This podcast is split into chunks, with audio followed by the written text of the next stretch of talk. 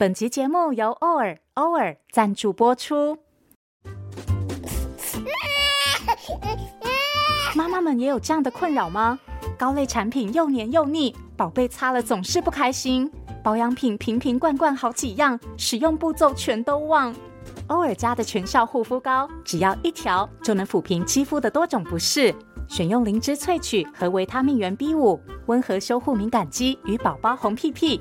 滋润不黏腻，回归肌肤舒适感，而且不仅能当屁屁膏，口水疹、肌肤泛红或是敏感肌都能使用。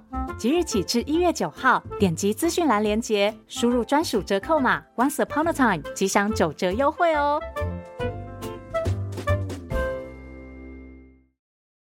本集故事由东雨文化授权提供，作者凯叔。欢迎收听《从前从前》，Welcome to Once Upon a Time。This is Auntie Fairy Tale。我是童话阿姨。Hello，小朋友，大家期待的口袋神探又来了。这一次，艾小坡和爸爸去参加一个科技馆的新品发表会，目睹了最新的仿生机器人。艾小坡被现场的高科技吸引得目不转睛，但是竟然很快的发生了意外。这一次，艾小坡能不能成功解开谜团呢？快让童话阿姨讲给你听！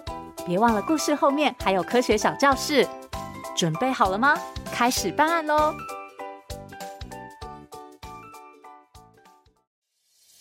口袋神探出发，幽灵蜘蛛上集。有案子就交给口袋神探，一起破案吧！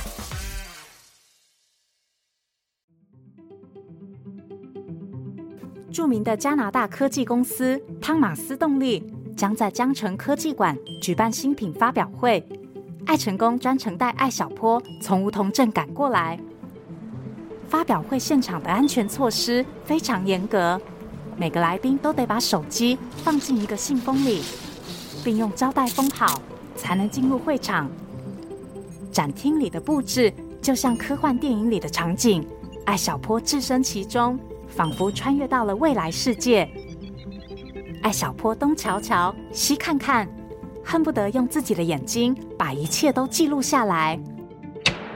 忽然，灯光变暗，展厅中间的大荧幕上出现了一只灵活的黑色蜘蛛机器人。只见这只蜘蛛有一对逼真的机器眼，还有八只精细的机器脚。它先是攀爬岩石。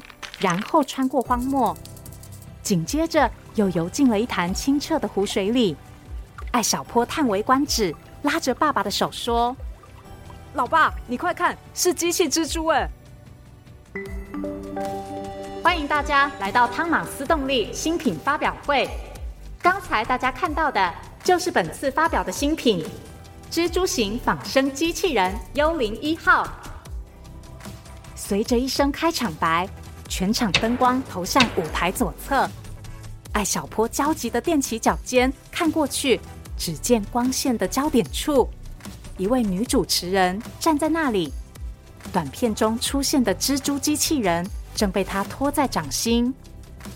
主持人继续介绍：幽灵一号重三百六十克，外壳采用高纯度太空钢材，耐冲击、耐磨损。仿生机械族的设计可以让它适应不同地形。接下来，我们就现场来做一个小测试。鸡飞飞从艾小坡的口袋里探出头来，咕噜鸡三百六十克，那有六颗鸡蛋那么重哎。主持人说着，将幽灵一号放在身后的展台上。这个时候，两个工作人员将一个长方形的沙盘模型搬上了舞台。模型平放在舞台上，就像一块坑坑洼洼的地面。现在我们邀请观众上台体验，有哪位观众想要上台呢？主持人话都还没说完，艾小坡就举着手跳了起来。我我要去。最后一位穿白衬衫的年轻男人，一位戴眼镜的中年男人，一位穿米色衬衫的年轻女人，还有艾小坡一起被邀请到台上。艾小坡认真地听了主持人所说的游戏规则。原来幽灵一号的机器眼是采用最新的光敏识别系统，可以精准地区分上千种色彩，并根据选定的颜色来判定路线。而艾小坡他们要做的，就是用不同颜色的画笔画出弯曲的路线。体验开始，但是艾小坡个子小，拿不到画笔。呃呃，哎呀！他很有礼貌的对身旁穿白衬衫的年轻人说：“叔叔，可以麻烦你把那支红笔给我吗？谢谢。”年轻男人愣了一下：“啊，呃，哎。”他不耐烦的把一整盒画笔都拿了过来，扔给了艾小坡。艾小坡并不介意，他拿出红色画笔，画出了自己的图案。画完之后，他正想和其他三个人一样，近距离接触一下蜘蛛机器人。非常感谢这几位观众的参与。可惜主持人却宣布时间有限，互动结束了。主持人发现艾小坡有些失望，便笑着问他：“这位小朋友，你刚才画的是什么颜色啊？”“是红色。”艾小坡说完，主持人就把红色设成了目标，然后将幽灵一号放到模型底部。只见几秒后，这只机器蜘蛛就依靠机械脚，沿着艾小坡画的红色线条，迅速地爬到了模型的另一端。全场爆发出一阵欢呼，艾小坡也激动的鼓掌，这是他见过最厉害的仿生机器人了。哇！就在这个时候，舞台上的幽灵一号身上忽然闪过一道火光，紧接着巨大的声响回荡在展厅里，幽灵一号竟然在众目睽睽之下爆炸了。展厅里的人群中传出尖叫，同时蜘蛛机器人的腹部冒出白烟，机器脚也失去了力量，砰的一声碎落在地上。哎，这是怎么回事啊？啊，看起来很先进啊，没想到这么不中用啊！呃，怎么会爆炸呢？太危险了吧！众人议论纷纷，都对幽灵一号的安全性提出了质疑。呃，请大家不要紧张，情况完全在掌控之中。尽管工作人员及时拿走了幽灵一号，主持人也尽力的缓和气氛，继续展示其他产品。但是刚刚的爆炸却始终像阴影一般笼罩在大家的心头。艾小坡敏锐的发觉，事情或许没有表面那么简单。他对艾成功说：“老爸，我想过去看看。”好，我跟你一起去。艾成功说完，带着艾小坡一起走到舞台侧面。一位工作人员正在那里检查幽灵一号。艾小坡注意到他面前的工作台上放着一个金属材质的工作名牌，上面印着两行字：“汤马斯动力机械工程师谢林汉。”工程师皱着眉头，自言自语地说：“奇怪。”电池怎么会爆炸呢？测试这么多次都没有这样过啊！艾小坡凑近一看，原来是幽灵一号的电池发生了爆炸，蜘蛛机器人的腹部被炸出了一个洞。这个时候，工程师把幽灵一号腹部烧焦的碎片取了下来，放在一旁。艾小坡忽然发现，幽灵一号的腹部上嵌了一个小小的银色碎片。工程师叔叔，请问这是什么啊？那块碎片似乎牵得非常紧，工程师拿起镊子，费了好大的力气才把碎片夹下来。他拿起放大镜看了又看，忽然，工程师惊呼道：“这这块碎片材质根本就不属于幽灵一号，不属于幽灵一号。”艾小坡抱着手臂，陷入了思考。鸡飞飞，看来幽灵一号根本就不是故障，是被人动了手脚。这是一起幽灵蜘蛛爆炸案，有案子就交给神探艾小坡。咕噜鸡，太好啦！快点动动脑筋，找出真相，累积思维能量。很快的，接到爆炸案消息的警察赶到了现场，他们封锁会场，并将蜘蛛机器人的残片放进证物袋，送回警局做进一步检测。而留在现场的李警官则开始进一步了解情况。艾小坡也拿出办案本，开始记录资讯。主持人满是疑惑地说：“哎呀，在和观众互动之前，我们的工程师还检查过幽灵一号的。没错，当时一切正常，我确定没有任何附加装置。”工程师补充。艾小坡边在本子上记下线索，一边说：“警察叔叔，在互动之前，蜘蛛没有问题；互动之后，却发生了爆炸。”这说明嫌疑人在互动的时候，趁机对蜘蛛机器人动了手脚。艾小坡的话给了李警官提示，他们通过监控，马上找到了接触过蜘蛛机器人的三位观众：穿着白衬衫的年轻男人、戴眼镜的中年男人和穿米色衬衫的年轻女人。这个时候，李警官接到消息，碎片的初步分析结果出来了。他告诉大家，局里分析了，碎片上检测出少量的空气燃料，这说明机器蜘蛛的腹部曾经被安装了微型炸弹。炸弹爆炸之后产生的高温让电池短路，才引起蜘蛛机器人自爆。原来有人给幽灵一号装了炸弹。艾小坡皱着眉头沉思：“嗯，这看起来是针对蜘蛛机器人的爆炸案。”嫌疑人为什么要这样做呢？他又是谁呢？李警官开始检查三位观众的随身物品。他发现白衬衫年轻男人的公事包里只有一只手机、一个皮革钱包和一把车钥匙。戴眼镜的中年人只带了一只手机，而穿米色衬衫的年轻女人则带了一个大大的背包，看起来最可疑。艾小坡踮起脚尖。看了看年轻女人打开的背包，只见到里面除了手机，还有一个透明的资料夹。资料夹里整齐地放着一叠档案，还有两支笔和一卷双面胶。年轻女人解释：“我叫做罗莎，是做科学研究的，这些都是我的工作档案。”等一下，就在罗莎要拉上背包拉链的时候。主持人指着背包里的双面胶问：“只要给炸弹贴上双面胶，是不是就能把它粘在幽灵一号身上？”大家的目光一下子集中在罗莎身上。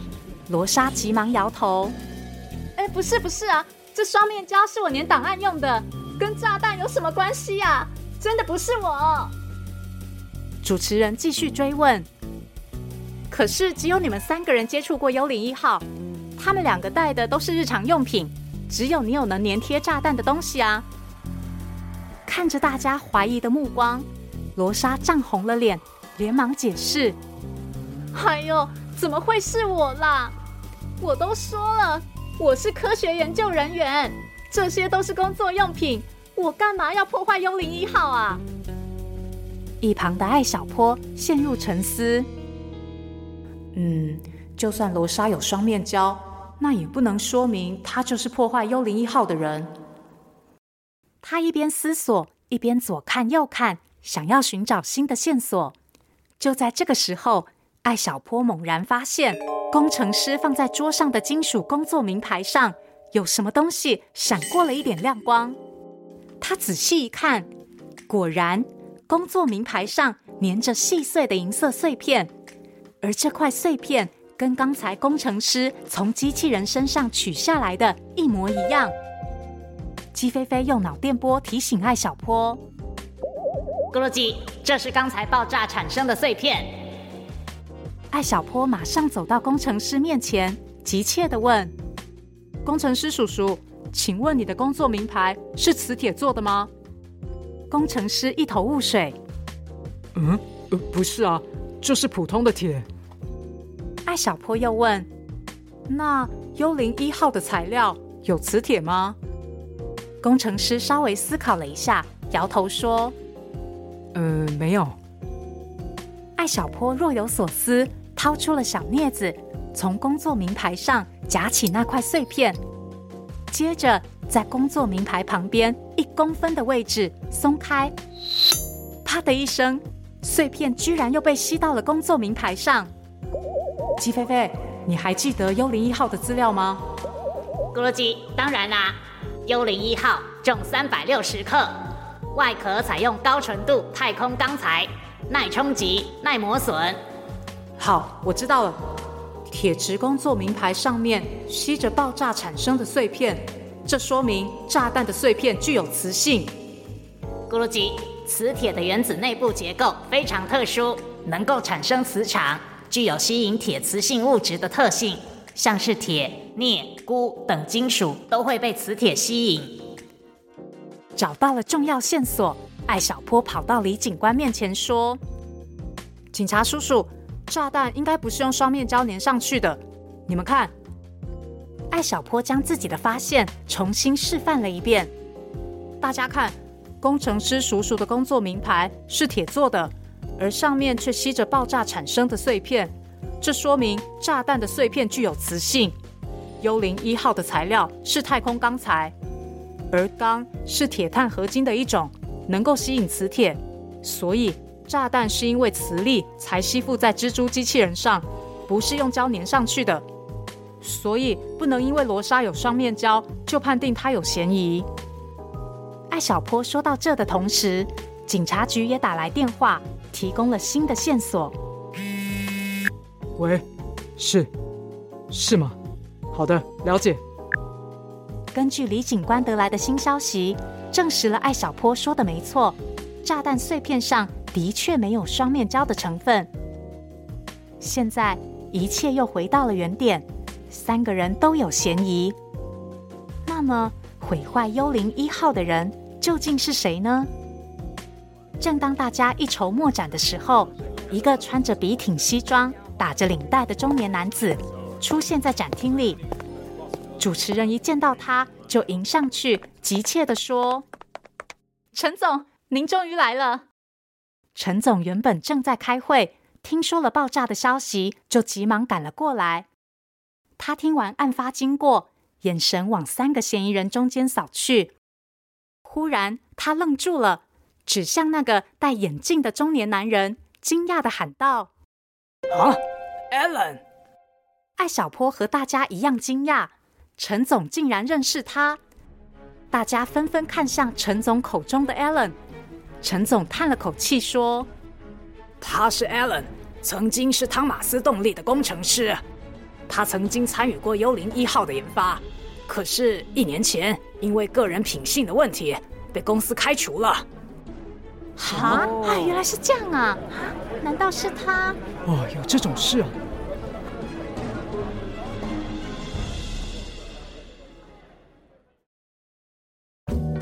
科学侦探大揭秘：指南针为什么能指南？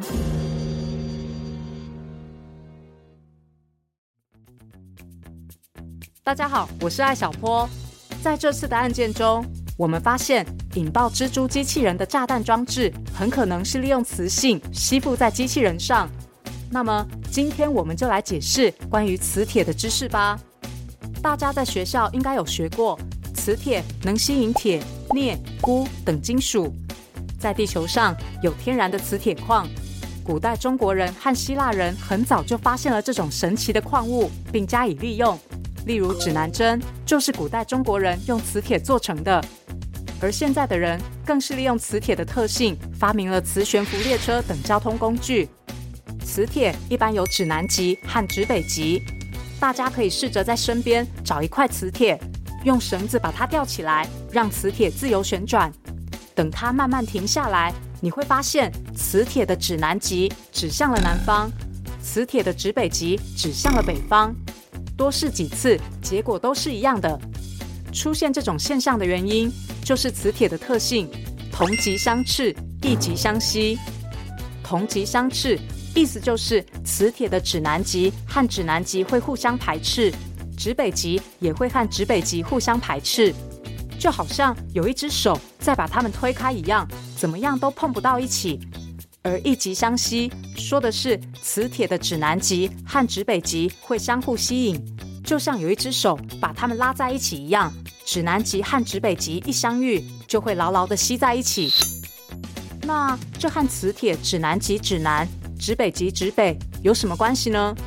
其实地球本身就是一个巨大的磁铁，但是地磁的南北极和我们看到地球仪上的南北极是相反的哦。也就是说，地球磁铁的指北极位于地球最南端附近。而地球磁铁的指南极则位于地球最北端附近，所以绑在线上的磁铁的指南极会被地球磁铁的指北极吸引，指向南方；磁铁的指北极会被地球磁铁的指南极吸引，指向北方。而这个就是指南针的原理。好啦，今天的科学侦探大揭秘就到这边，别忘喽，有案子就交给神探艾小坡，我们一起破案吧。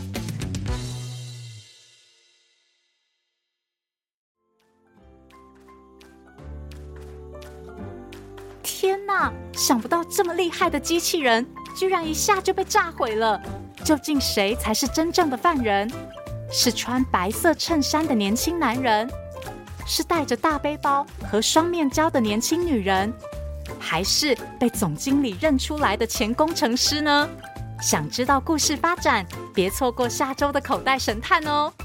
谢谢收听《从前从前》，Thank you for listening，我们下次再见喽。